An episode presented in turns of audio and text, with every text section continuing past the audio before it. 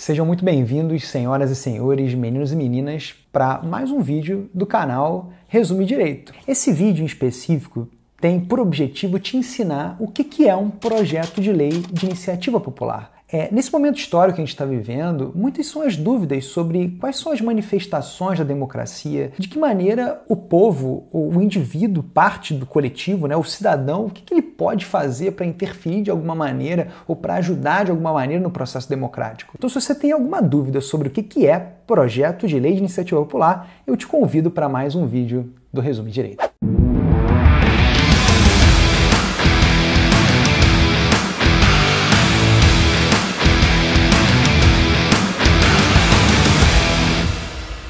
Bom pessoal, eu me chamo Saulo Viana, estamos aqui para mais um vídeo desse projeto que foi retomado há pouco tempo, que é o projeto do Resumo Direito. Né? O que é o Resumo Direito, Saulo? O Resumo Direito é um canal que nasce com o objetivo de tornar o direito claro, simples, mas sem perder a profundidade técnica. É muito importante que o leigo e também os operadores do direito de uma forma geral saibam se manifestar sobre os noticiários, sobre as leis que são criadas, sobre os julgamentos do Supremo Tribunal Federal que são noticiados, sem que isso esteja envolvido em paixões, sejam elas de qualquer espécie. Então é muito importante que nós tenhamos uma leitura crítica dos fatos, com base sempre na Constituição, com base sempre na ordem jurídica que a gente está submetido, até porque a gente vive num Estado democrático de direito. O que o Estado democrático de direito propõe? Ele diz o seguinte: olha, o regime constitucional é o regime democrático, ou seja, a vontade popular vai ser sim ouvida. Mas, claro, é preciso que a vontade da maioria não restrinja, não viole, não limite, não destrua direitos das minorias ocasionais. Até porque esse é um ambiente republicano democrático que se espera.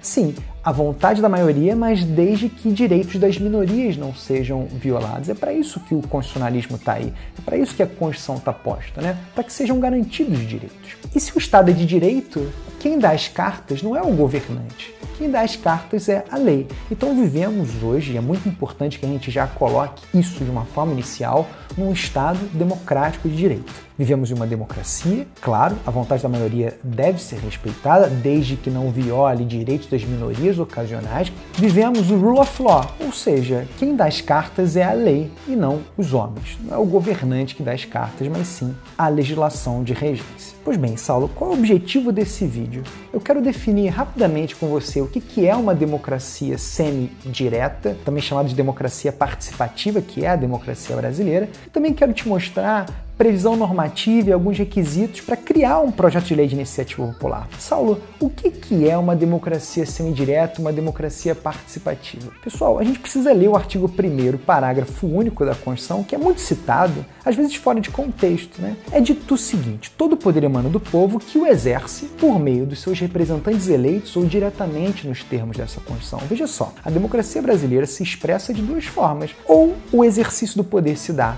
através dos representantes eleitos, ou seja, aqueles que nós elegemos para serem nossa longa manos, ou seja, serem a nossa voz no âmbito público, e também o povo pode exercer diretamente esse poder.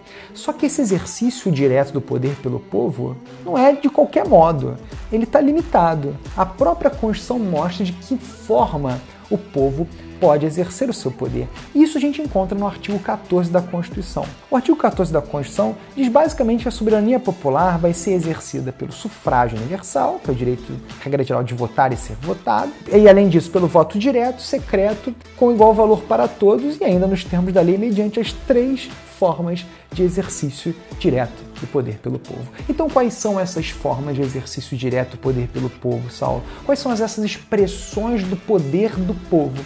Nós temos o plebiscito e o referendo e a iniciativa popular. Saulo, o que, são plebiscito e referendo? São modalidades de consulta popular. O povo é consultado sobre algum tema específico, algum tema que tem uma relevância constitucional ou legal importante, ou ainda até administrativa.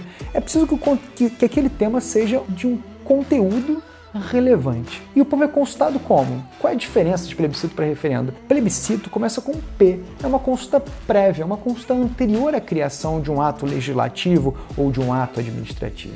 Já o referendo é uma consulta posterior. Quem referenda, quem faz um, na verdade, um referendo busca referendar algo já pronto. Então essa é a diferença que se restringe então ao momento que essa consulta é feita. Plebiscito uma consulta anterior, uma consulta prévia à criação de uma determinada lei ou ato administrativo, e o referendo uma consulta posterior a essa criação.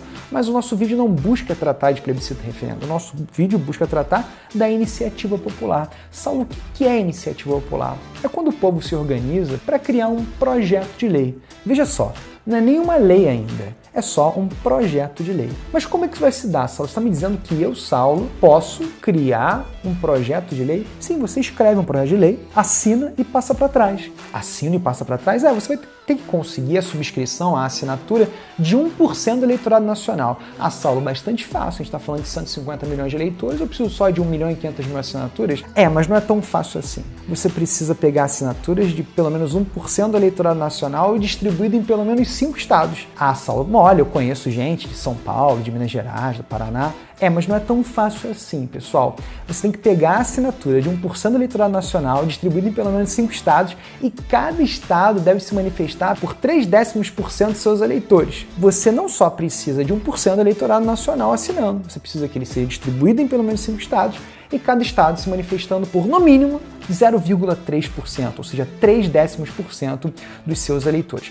Esse é o regramento para que seja criado um projeto de lei de iniciativa popular federal. Saulo, é possível a criação de um projeto de lei de iniciativa popular municipal? Sim, a gente tem uma previsão constitucional. O artigo 29, inciso 13, diz que é possível essa iniciativa popular municipal através de manifestação de, no mínimo, 5% do eleitorado nacional. Saulo, e, e uma lei estadual? É possível que seja criado um projeto de lei de iniciativa popular de uma lei estadual? Sim, só que a Constituição manda para que as constituições estaduais fixem isso. Olha o que diz o artigo 27, parágrafo 4. A lei disporá sobre a iniciativa popular no processo legislativo estadual. Então veja só, cada estado vai se manifestar sobre isso. Eu peguei aqui um exemplo da Constituição do Paraná, por exemplo.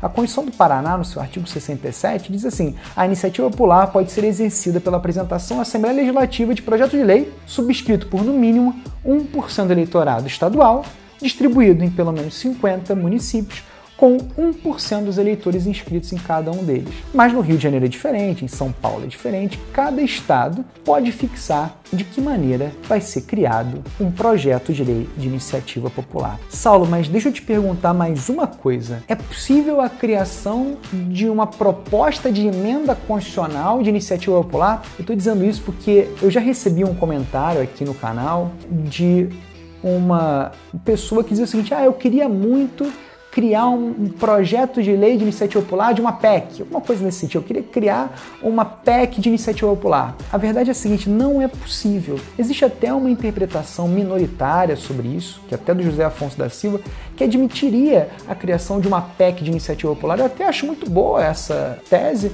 porque veja só, se o poder emana do povo, se a gente consegue, enfim, organizar assinaturas para que a Constituição seja alterada, qual é o problema de decorrer uma emenda constitucional de uma iniciativa popular? Inclusive, aqui eu já estou encerrando, a Constituição do Estado do Rio de Janeiro recentemente foi alterada para permitir que existisse projeto de lei de iniciativa popular, mas nesse caso específico, de uma emenda à Constituição do Estado do Rio de Janeiro. E assim, pessoal, eu me despeço, agradeço a presença de todos e peço que você, se ainda não se inscreveu, se inscreva no canal, ative o sininho e o mais importante, também passe a seguir o Instagram do Resumo Direito. São essas duas ferramentas que teremos em princípio, mas sem prejuízo de criarmos outras ferramentas para que o conhecimento chegue mais rápido até você. Um grande abraço, eu espero você num próximo vídeo.